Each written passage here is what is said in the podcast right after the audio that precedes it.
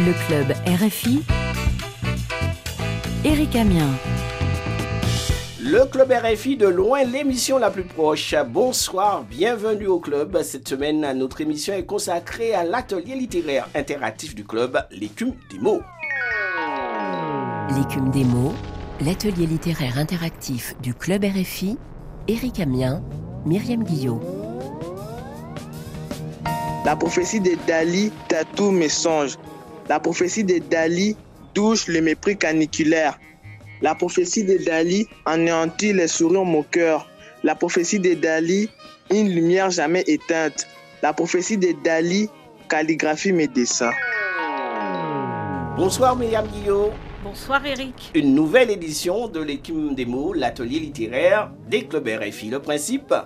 Alors, le principe de l'écume des mots, c'est nous recevons un écrivain francophone qui dialogue avec les élèves autour de son œuvre. C'est un moment privilégié, un partage avec des jeunes passionnés de littérature. Aujourd'hui, notre invité est Bala Fofana, un jeune écrivain, auteur du roman La prophétie de Dali. Bala Fofana, bonsoir. Bonsoir. Merci d'avoir répondu à l'invitation des élèves du complexe scolaire Saint-Sébastien et du club RFI Kisangani en RDC, République démocratique du Congo. Merci à vous pour l'invitation, je suis honoré. Alors, euh, Fofana, une petite présentation. Vous êtes un jeune écrivain, auteur du roman, on l'a dit, La prophétie de Dali. Vous êtes né euh, ici en France, à Créteil, grandi au Mali en Afrique, dans le village de Sakura.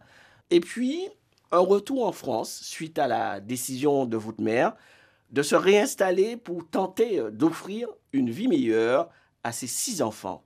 Et puis, euh, la vie en région parisienne, pour vous à l'âge de 6 ans, une scolarité au départ un peu compliquée, un apprentissage de la langue française difficile, mais avec le courage, la détermination, la confiance en soi et la volonté, vous réussissez à vous en sortir. Aujourd'hui, vous êtes journaliste dans un grand quotidien français, le journal Libération, et bien sûr écrivain, co-auteur du livre euh, La rage de vivre avec le danseur euh, Beau Leroy, hein, Sabourin. Vous sortez cette année votre premier roman, La prophétie de Dali, édité chez Grasset. Un très beau parcours.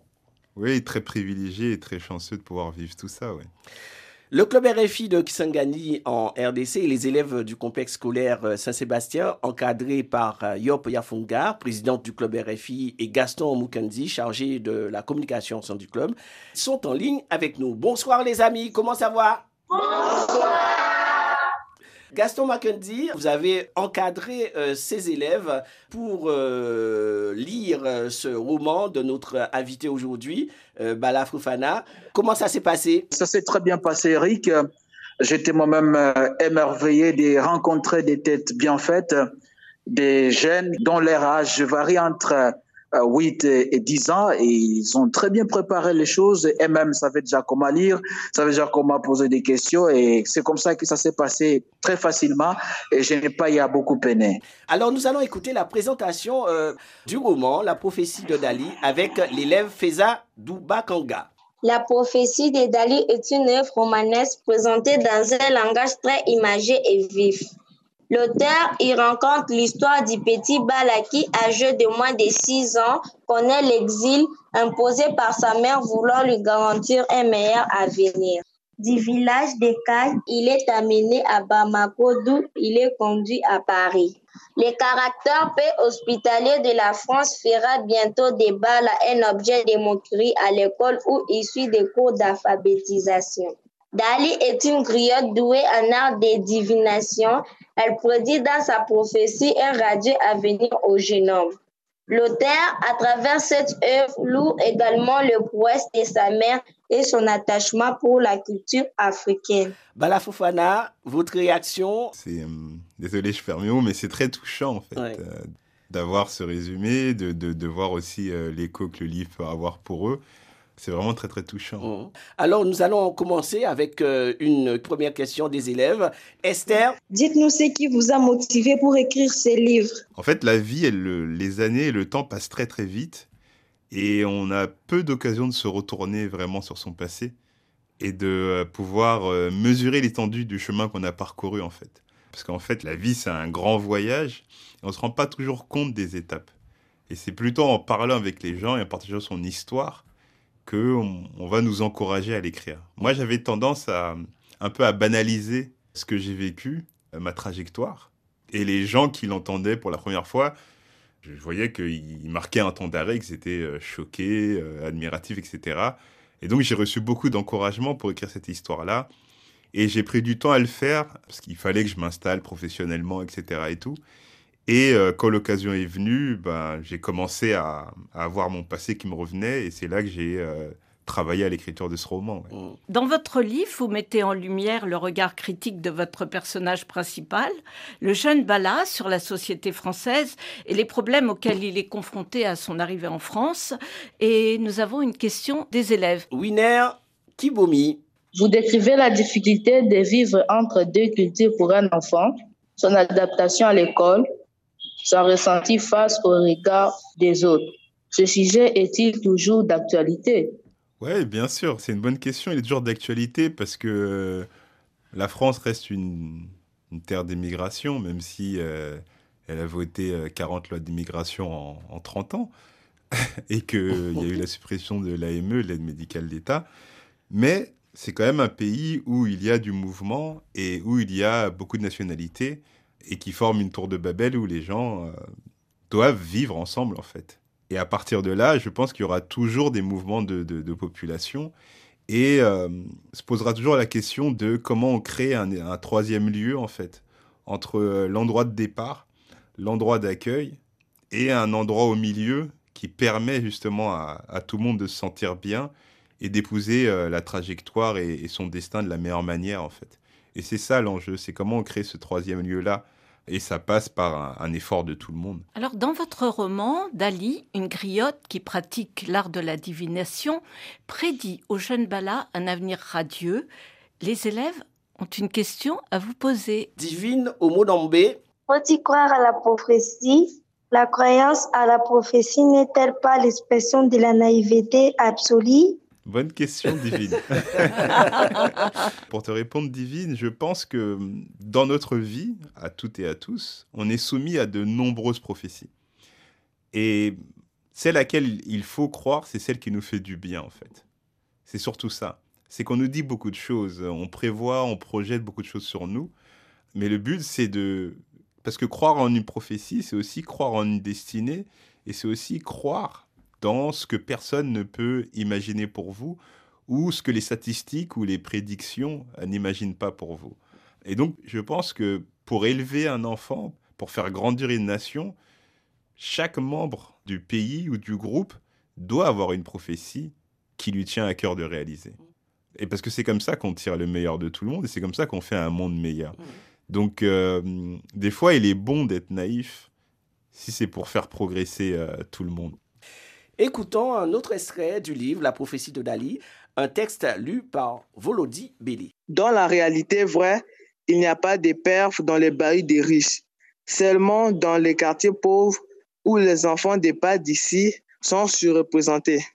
Être en perf, c'est être dans la cave des classes ghetto. Je suis dans la cour des miracles.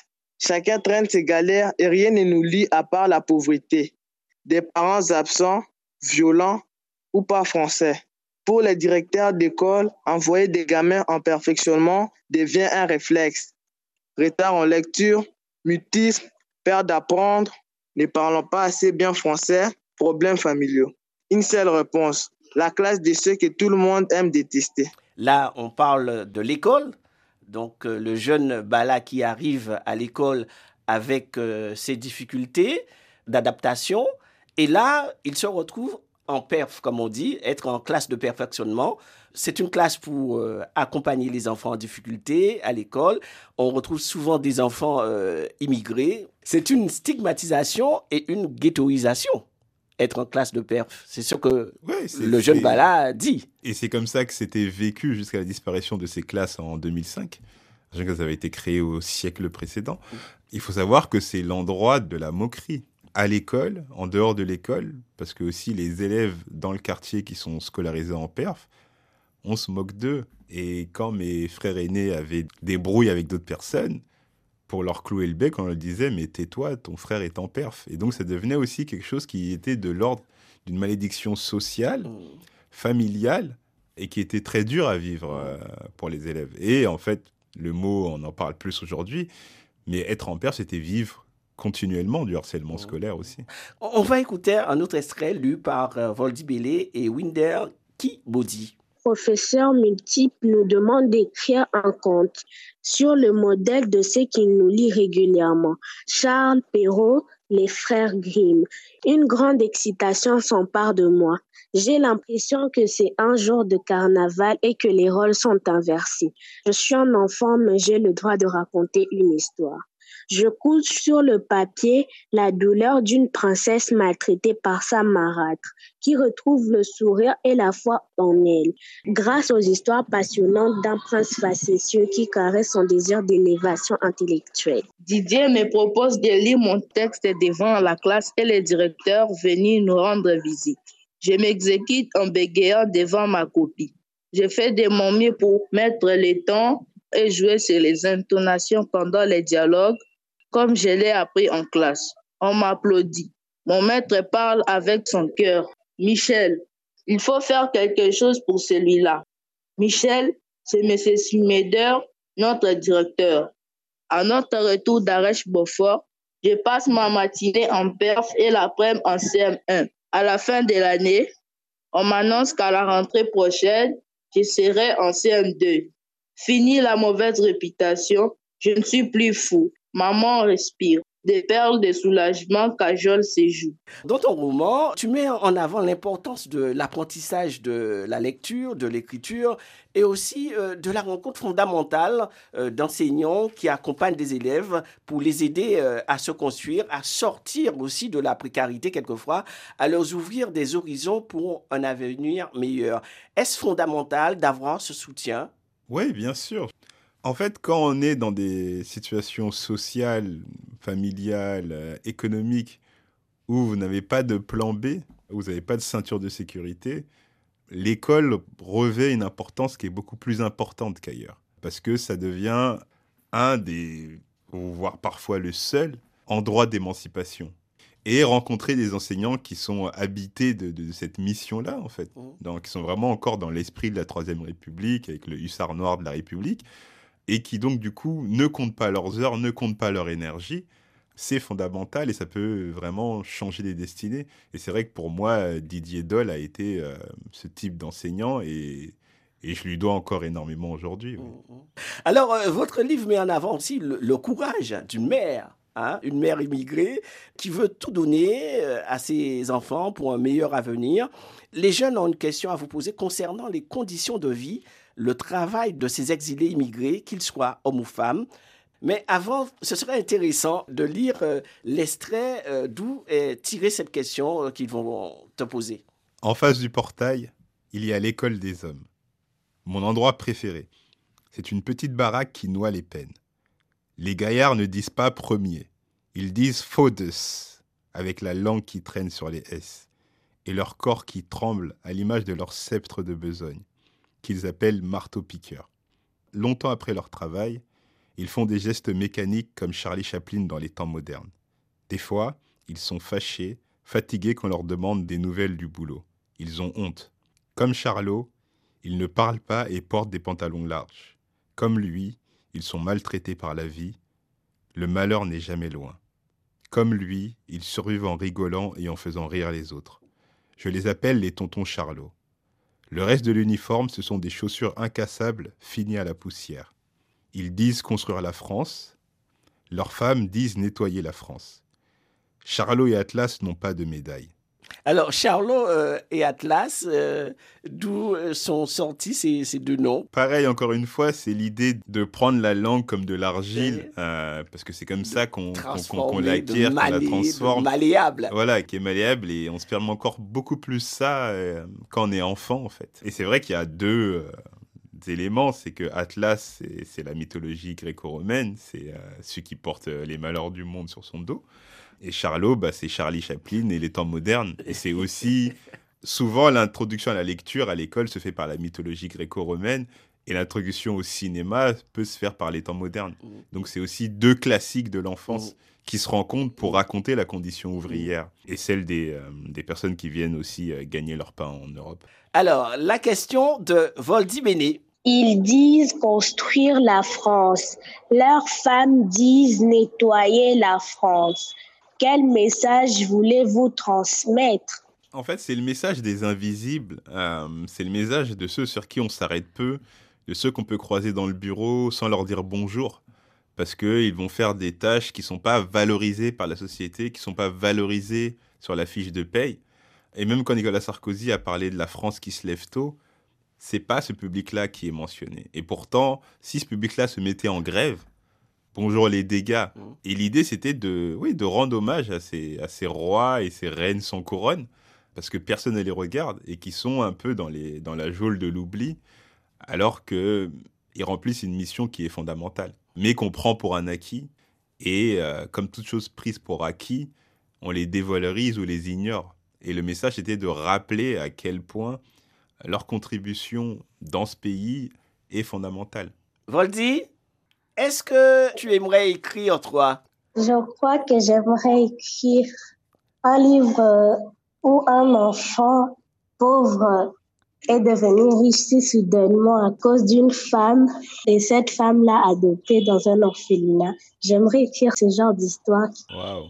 Et euh, d'où t'es venue cette idée? Cette idée m'est venue d'un film que j'ai regardé avec ma sœur. Bala Fofana, voilà une idée qui vient comme ça. Et comme tu disais, c'est par ce qu'on lit, les films qu'on regarde, quelquefois, qui donnent des idées d'écriture. Oui, oui. Et là, il y a, y a, toute la matière pour faire un beau livre. Il faut encourager ces jeunes à écrire, à développer euh, leurs idées. Bien sûr. Et écrire, c'est aussi essayer d'aller créer, d'aller chercher d'autres personnes parce que la créativité, elle est partout et je pense qu'il faut aller la titiller partout. Bala Fofana, c'est une belle rencontre avec euh, ces jeunes de l'école et le club euh, RFI Kisangani. Merci Bala. Merci à vous pour la lecture, la compréhension et aussi vos questions très pertinentes. Bala Fofana, on, on va pas cesser de te remercier d'avoir participé à cet atelier littéraire. Merci infiniment. du Club RFI. Merci à nos chers élèves du complexe euh, scolaire Saint-Sébastien de Kisangani en RDC. Merci à Hop Yafunga, président du club RFI Kisangani. Merci à Gaston Mukandi, chargé de communication du club, qui a assuré l'encadrement et l'accompagnement des élèves. Myriam aussi, euh, merci pour cette belle émission préparée avec euh, tous ces jeunes. Merci à tous pour cette éloge littéraire parce que vraiment c'était un moment très précieux et il faut continuer à lire et à écrire. Ça va ouvrir euh, des vocations. Un grand merci à Cécile Bonissi pour la réalisation. Retrouvons-nous samedi prochain. Vous pouvez réécouter nos émissions en podcast sur rfi.fr et sur notre application Pure Radio. Nous écrire le club tout attaché rfi.fr. Nous vous quittons avec le titre d'Angélique Kidjo, Eva. À très vite, chers amis. Wishing for a friend,